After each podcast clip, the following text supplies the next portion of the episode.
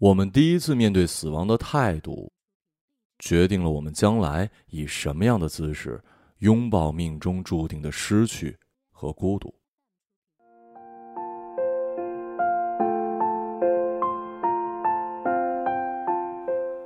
现在想来，我对他的了解或许也有一点一厢情愿。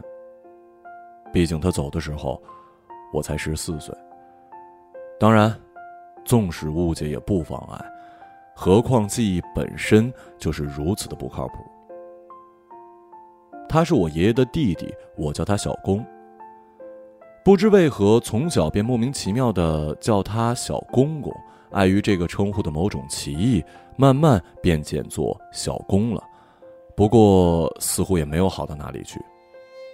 印象里的小公总是将头发剃得很短，他说那样子好洗又清爽。于是他就顶着一头圆寸，从青黑一直褪成了烟灰，最后仅留一点的唏嘘发根儿，像是一颗干瘪的猕猴桃，皱巴巴的笑容看起来很好玩。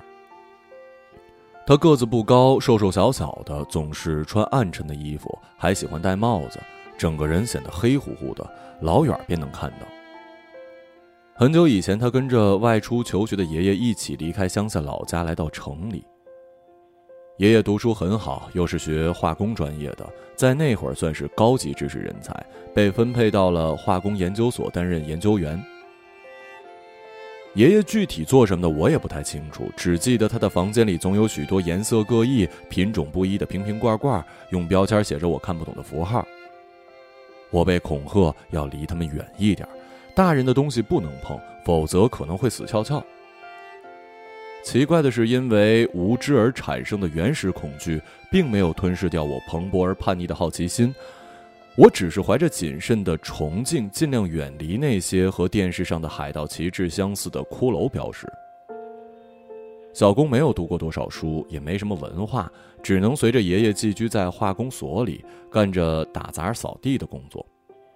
那一年的化工所对我而言还是一个很大的群院，有一栋像是搞情报工作一样严肃而冷静的主楼，层高开阔，窗户霸占了整面墙。特别敞亮。我有时会去那里找爷爷玩，可他没有多少时间能够配合。透明管道和各种试纸铺满了爷爷的桌子，挡住了我踮起脚尖的脸。在等待爷爷下班的空档，我会触景生情，假装自己是地下党员，伺机穿梭埋伏在实验室和双向楼梯之间，和爷爷的同事们玩着猫捉老鼠的游戏。没人理我的时候呢，我就安静地坐在台阶上，用捡来的碎砖块在地上或者是墙上乱画，享受着来来往往的鞋跟和地板上踏下的平缓节奏。万一被人当场抓获，也只是连哄带骗把我赶出大楼，有恃无恐。小公住在化工所的尽头，那是一栋有一些阴森的两层小楼，逼仄的楼梯常年不见光，木头踏板甚至无法固定。偶有踏空，就会磨破腿。上下楼啊，都得非常小心翼翼。于是，在我的想象里，那又变成了惊悚片里的废弃危楼。我的每一步都承担着查明真相、拯救人质的悲壮豪情。一楼是所有瓶罐回收和冲洗的地方，太多奇怪而久远的味道弥漫在一起。一开始还嫌呛和刺鼻，慢慢的却会生出好感和依赖。不自觉便在昏暗的楼道口停留很久，也是一件我至今都无法解答的事儿。小工住在二楼的一侧，房间不大，东西却很多，但都是无用的琐碎的废弃物。翻到残破的旧书，整整齐齐地堆成一垛，封面不是化学元素，就是飞檐走壁的江湖儿女。若是捡到什么连环画、小人书，小工则会单独整理好，以用来招待我的光临。还有很多奇奇怪怪的东西，都是他打扫院落的时候收回来的宝贝。他认真地将它们堆放在一起，填充他的小天地。于是，整间屋子都散发着腐蚀和发霉的木头味儿，像是下了很久的雨。那时候，因为爸妈分身乏术，我被送来化工所寄养，唯一的乐趣就是画画。大人们打牌、聊天、晒太阳，我就在一旁画，人畜无害的模样，很是省心呢。我什么都画，用色绚烂至极，恨不能把所有手头的颜色都描上一笔。现在想来，多半糟糕透顶。大人们对于我的作品也并不在意，我厌烦了呢，就会出去溜达，也没有任何的阻拦。可我喜欢跟小公玩在一起，他成为我无人问津的童年里一个可靠的庇护所。我们会坐在一起看他黑白小电视，有一搭没一搭的说话，或者是玩拍手的游戏。他甚至会充当我的病人，配合我过家家。有时候小工累了呢，他便自行睡去，留我在一旁安静的画画，直到天光尽逝，远处传来奶奶扯着嗓子的呼唤。我也陪小工去打扫院子，收拾垃圾。通常我会坐在他木头做的垃圾车的车把上，大喊一句“起叫”，然后不要脸的让小工连带着我一起拉起来。到了一个地方呢，我就下来指挥小工扫扫铲铲，假装忙碌的东跑西跑。生活区的垃圾都统一的倒在了居民楼旁边的一个小围栏里，夏天一到，恶臭难敌，一天至少要分三次去清理。小工戴着厚实的口罩走进围栏，将一包包垃圾袋铲进车里。我记得我也是有出过力的，可那些都不及令人翻江倒海的味觉记忆带来的深刻。化工区的垃圾则集中倾倒在主楼后面的焚烧地。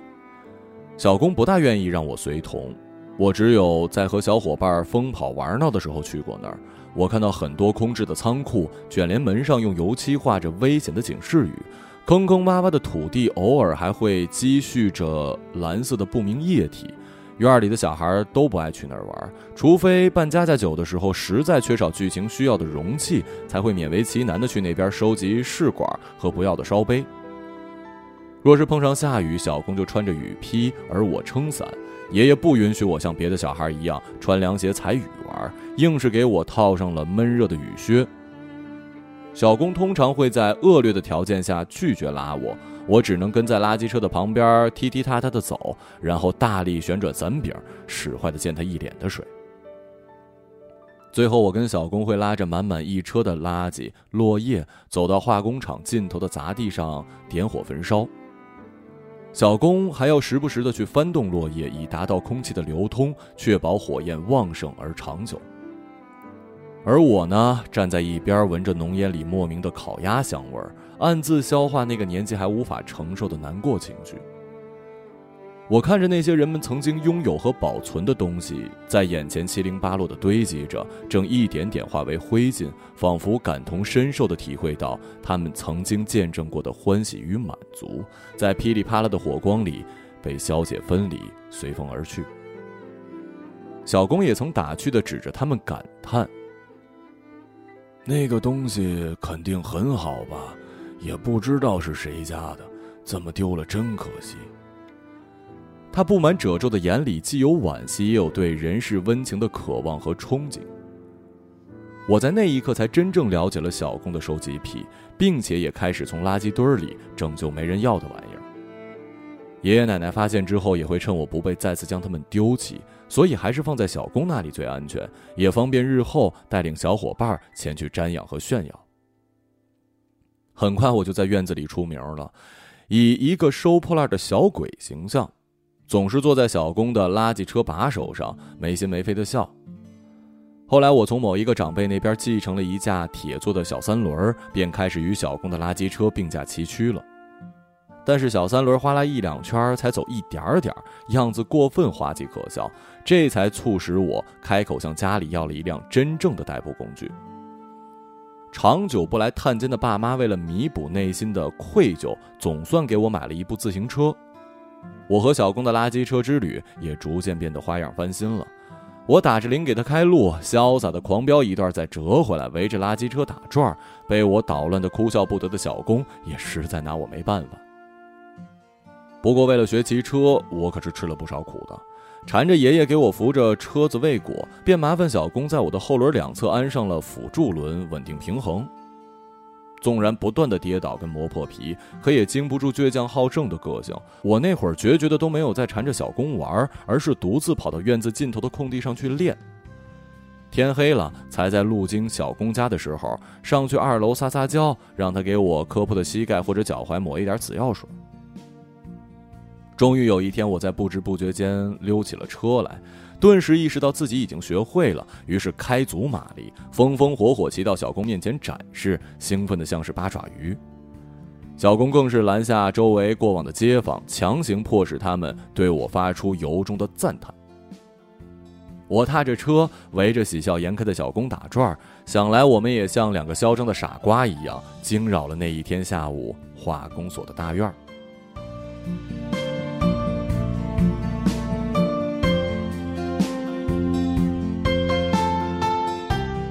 随之而来的那个夏天，奶奶首先抓住了邻里需求的商机，在院子里支起了杂货铺。摊子就在路边的树下，没有店面，仅仅是将家里不用的铁丝床拿出来收拾一下，铺上棉布，卖一些从大市场批发来的零食、日常杂用。小工自然也帮着一起进货了，但他不愿意守摊儿，说自己扫地身上脏，怕别人会介意而失去了生意。吃过午饭，奶奶会抹好花露水，坐在大躺椅上，听着收音机里的黄梅戏唱段，守株待兔。和她一批插队过来此地的老奶奶们呢，大约会在下午时分加入进来，一人端一个小折叠凳，四散而坐，摇着扇子，拍着大腿，讲讲闲话，啃啃西瓜。临近黄昏时，大家便要回家烧水做饭了。我跟小工呢，就帮着奶奶一起将货物打包收拾好，连扛带拽搬回家。结束一天的营业，小工会被奖励几支烟，心花怒放的夹在耳朵后面，逢人便殷勤的招呼递烟，一派天下无人不识君的阔气。起初我也陪着照看过一段时间的摊子，无奈生意随意，老人们的话题呢也十分无趣，除了自娱自乐的画画，便只能偷吃零食了。一来二去，逐渐欲罢不能啊。摊子上绝大多数的咪咪虾条和小熊饼干都被我默默消化了，更因为在某一天里集中性的暴食了一桶的小熊饼干，从而导致了我日后每每闻到那股奶油香味儿都恶心的想吐。当然了，为了减少商业开支，大人们马上就勒令我不许再看摊儿了，我的暴食经历也随之悬崖勒马。我们家的杂货摊儿呢，没有支撑到冬天就放弃了。剩下的存货不得已都低价清仓处理，实在卖不掉的就都送给了小工，以致那段时间他家里垃圾跟杂货将消辉映，混杂在沉木气味里的醋香，大概是我闻过最提神的空气。小工也因此更加大手笔的给街坊送礼，皆大欢喜的收拾完局面。这次创业的失败，一方面是家里人都没有做生意的韧劲儿，一方面是考虑不周、计划不全导致的。反正大家都没有为此事而感到可惜，倒是集体松了一口气，不用再为进货和滞销而苦恼。最重要的是，不用再苦守摊档，人人得以解放。该搓麻将回归麻将桌，该洗头做衣裳的也重新去浪。生活，明天我们好好的过。从小我就无法理解大人们对于麻将的狂热爱好。可小公仅有的两大嗜好便是抽烟、搓麻将。干完活的小公如果没有被我缠住而押送回家，多数就要到麻将桌上去扑腾几下。可他打的并不好，老是输，索性玩的筹码小，手气再烂也无伤大雅。我只是不喜欢因为小公外出搓麻将而去他们家扑空的那种失望。没有人陪我玩，我只好骑着车子溜达在院子里，漫无目的又浑身是戏。我想每个小孩的成长里多多少少都有一点自言自语吧，来应对不知所措的孤独和安静。可以说，我的学前唐诗和九九乘法表都是在这样的时刻里背下来的。骑着车，吹着风，自问自答，不知可以去哪儿，于是就在院子里绕圈圈，或者骑到尽头的杂草地里探险。原来再走远一点便是另外一片生活区，就好像跟化工厂已经没了关系。一排排矮平房挤在一起，门对门，窗对窗。有些家里大方的敞着门，也不顾忌。看到光屁股的小孩坐在凉席上啃手，成年人则扫来警惕的目光。也有一次，遇到过一凶神恶煞的大爷，甩着膀子把我赶出小巷。爷爷向来不喜欢我走得太远，于是那片氛围截然不同的区域，于是那片氛围截然不同的区域变成了我英勇的小秘密，只说给小公一个人听。小公咧开他的大黄牙，笑着说：“我真了不起，也不怕被人拐了。”作为平生第一嗜好，小公的烟瘾很重，每天抽的特凶。爷爷和我爸都不抽烟。所以，其实我并不太能习惯小公的吞云吐雾。他好像也察觉到我的不满，只要在室内，尽力克制，不让我因此熏红眼儿。我也趁他熟睡之后，偷偷尝试过抽烟，结果被呛一半死，咳了整整一天呢。他说抽烟不好，小孩子别学。我不服气的反问：既然不好，那大人们为何要抽呢？小公尴尬的摸摸头，半晌无言，临了只说了一句。没事儿做，不抽还能干嘛呀？我相信他说的是实话，因为小公真的既无聊又孤独。我觉得他跟我很像。他不像爷爷有那么多的事情要烦恼，也不像奶奶可以悠然自得其乐。小公忙碌的很辛苦，又辛苦的很沉默，一个人住，一个人活。那间长着青苔的二层小楼拆了之后，所里的领导将主楼进门的一间实验室派给了小工，他也至此住进了宽敞明亮的大屋子，开心了好一阵儿呢。只是旧屋里那些存了很久的垃圾宝贝，因为卫生条件的原因被强制销毁了不少，着实令小工跟我痛心疾首。因为搬家，那时候他总是跟我们一起吃饭，虽然也不多话，但明显感觉到他的胃口在变好。可惜平时想要拉他一起吃饭，他总是推三阻四的，说自己浑身是灰，还没洗澡。不过他倒是很乐意留我在他那儿吃，虽然他不太会做饭，既单调又寡淡。可小工背着爷爷给我买在家里受到管制的瓶装汽水，这成为哄我开心的制胜法宝了。他还要将汽水瓶藏好，攒到一定数量，再送去院外的杂货店里回收处理。不久，化工所也像是得到了市场经济的感召，开出了一间小小的杂货铺。不光基础商品供应齐全，更是引进了冰柜，得以卖冰棒和汽水。小工不用再跑到外面为我买零食，更为人性化的是呢，我可以直接从杂货铺里要东西，然后记在专属于我和小工的小账本上，等他到时候去结账。赊账制度的引入，方便了我向院里小朋友们摆谱。玩的开心，我就请客，让大家挨个从冰柜里捞一支雪糕走，而我呢，就叉着腰站在旁边，笑成一大地主。天气特热那段时间，小工破费了不少，害他连麻将都搓得少，只能窝在房里陪我画画跟玩闹。说来好笑，我自己是从未对小工不讨老婆这件事有过什么诧异的，所以当一起玩的小朋友第一次向我问起时，我才突然意识到。小公到底还是跟其他大人一样，是需要成家立业、生儿育女的。他跟我其实，嗯，并不怎么像。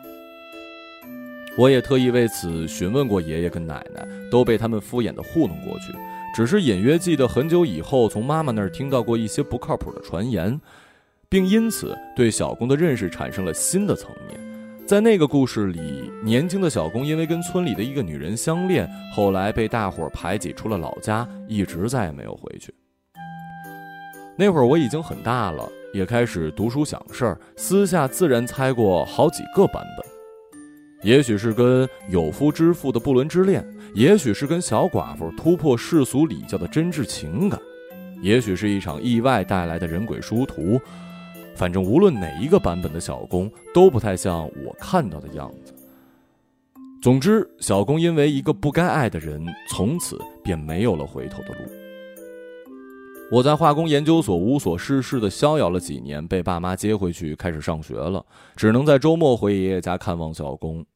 我也跟小公讲我在学校的事儿，可他好像并不能听懂，他只会问我功课好不好，然后一再强调要好好读书这事儿。一旦知道我成绩不错，便会带我去杂货铺买零食庆祝。除了骑车到处晃，我还喜欢在小工那里虚度时光。他原本空荡的房子已经熬成了旧屋的模样，被大面积的垃圾宝贝占据了活动的地方。只是我开始发现，偶尔会有不认识的小鬼头跑来找他要糖，还轻车熟路地追到小工焚烧垃圾的那片空地去。我没好气儿的把他们给赶走。小工还会语重心长的告诫我：长大了要懂事，不可以欺负小朋友。转头我就把那几个在旁边偷笑的小屁孩给揍了，还好像跟他们讲了不许去占我小工的便宜的话，要吃糖去找爸妈要。反正我过完周末就走了，也不怕他们告状。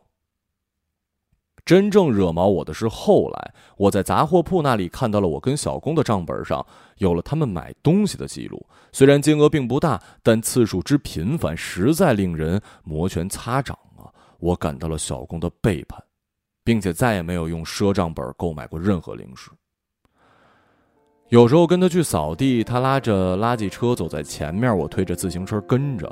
那帮小鬼就会三三两两的保持队形，在后面尾随，大胆的会喊我“垃圾婆”泄恨，其他的则会跟在一起嘻嘻哈哈。小工难为情的让我回去，又怕我会找他们打架生事儿，最后多半不说话，沉默低头走路。我难以放下小工对别的小孩的关照的愤怒，也赌气的不说话，跨上车慢慢踏着。回想起来，垃圾车和自行车的影子移动在晚霞里，后面跟着小不点的笑骂，勉强算有点童话了吧。随着课外兴趣班跟奥数竞赛的出现，我的周末严重缩水，能去化工所的时间也越来越少。加上成长必经的种种困惑跟改变，我跟小工能说的话也越来越少。他还是老样子，关心我的学业，强调将来要考一所好大学，而留给我的就只剩下询问他的身体和日常起居了。他也会开始夸我是个大姑娘，越长越好看了，会开始为不能好好招待我而感到愧疚，也不能再让我随便乱坐，并在屋子里喷洒遮盖气味的香精。我在的时候呢，他会控制不住的收拾跟打扫，不断说屋子里太脏的话，慢慢的找小公玩这件事有了负担，更别说再让我陪着他一起扫地捡垃圾了。还好，小公成为了院子里的孩子王，身后总是有着嬉笑打闹的孩子问他要零食。我知道，至少在我不在的日子里，他没有太孤单跟无聊。那些青出于蓝的小鬼们的难缠度，可是让我望尘莫及的。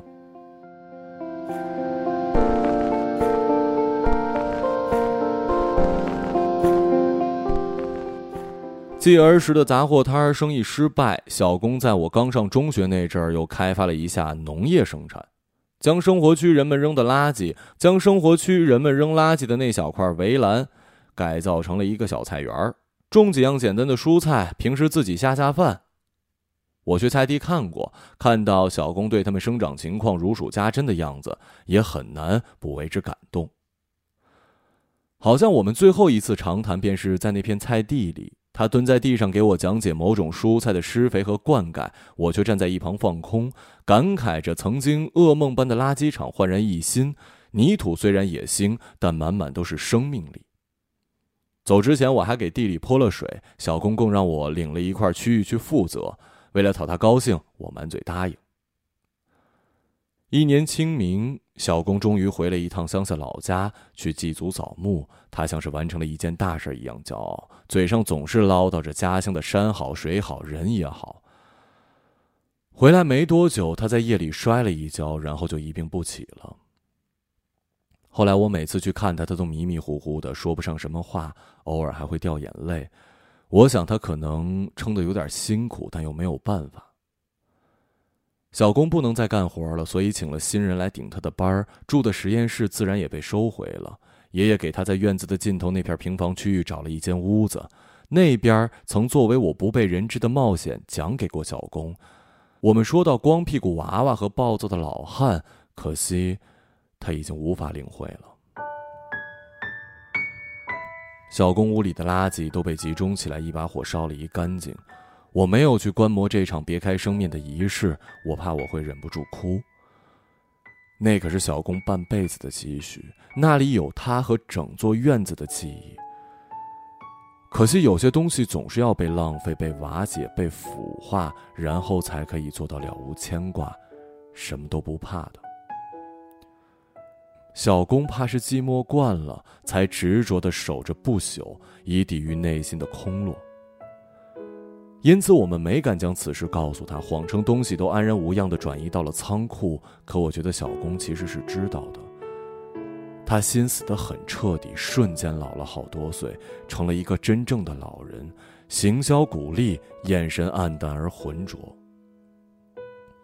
家里请来了护工照顾他的衣食起居，他渐渐睡得多，醒得少，小工变得愈发不真实，像一个假人，蜷缩在床上。每次去看他，都可以闻到香水压不住的骚臭，看着他连喝粥都免不了折腾一身残渣，压抑的恐惧让我很尴尬。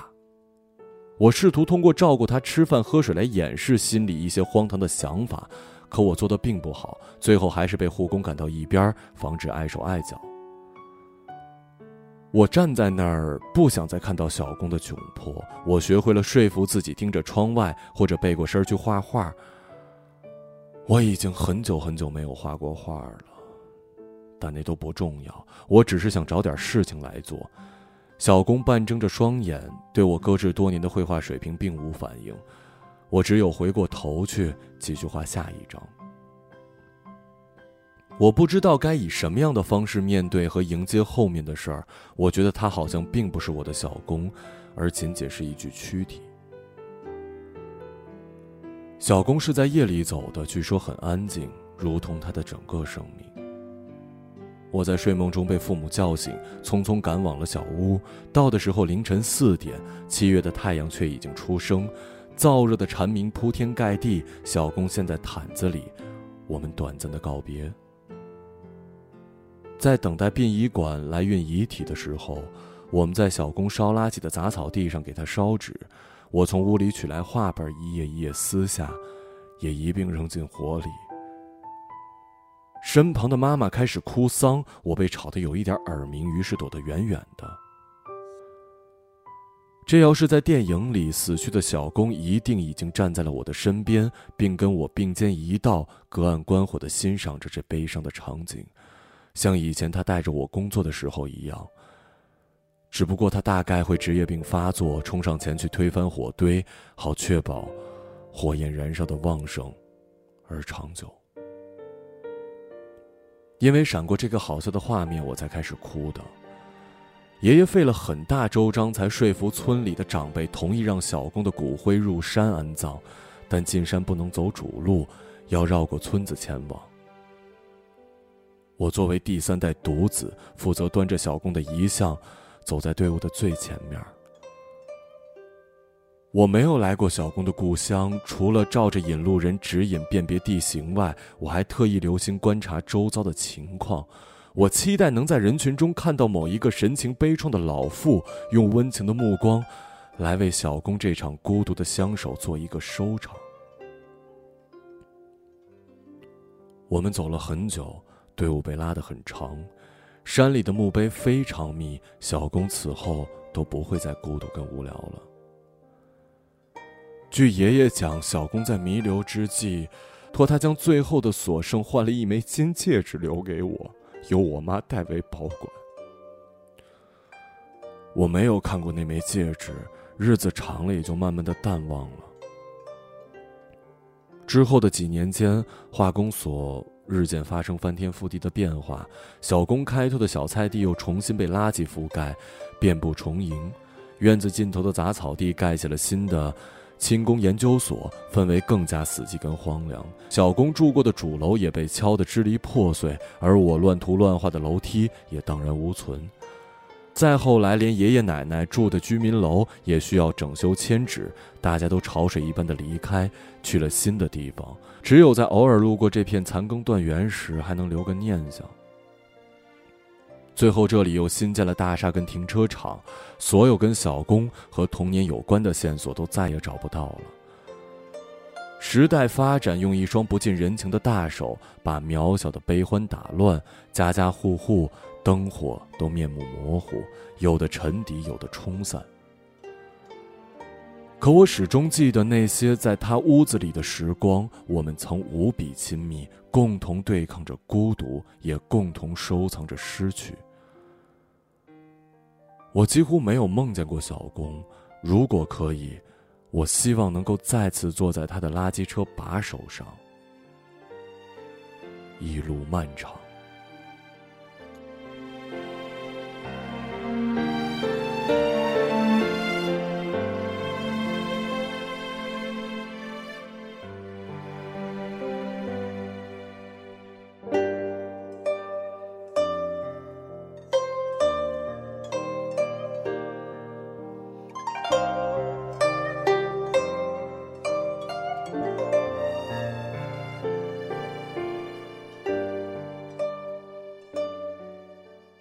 一个朗读者，马晓成。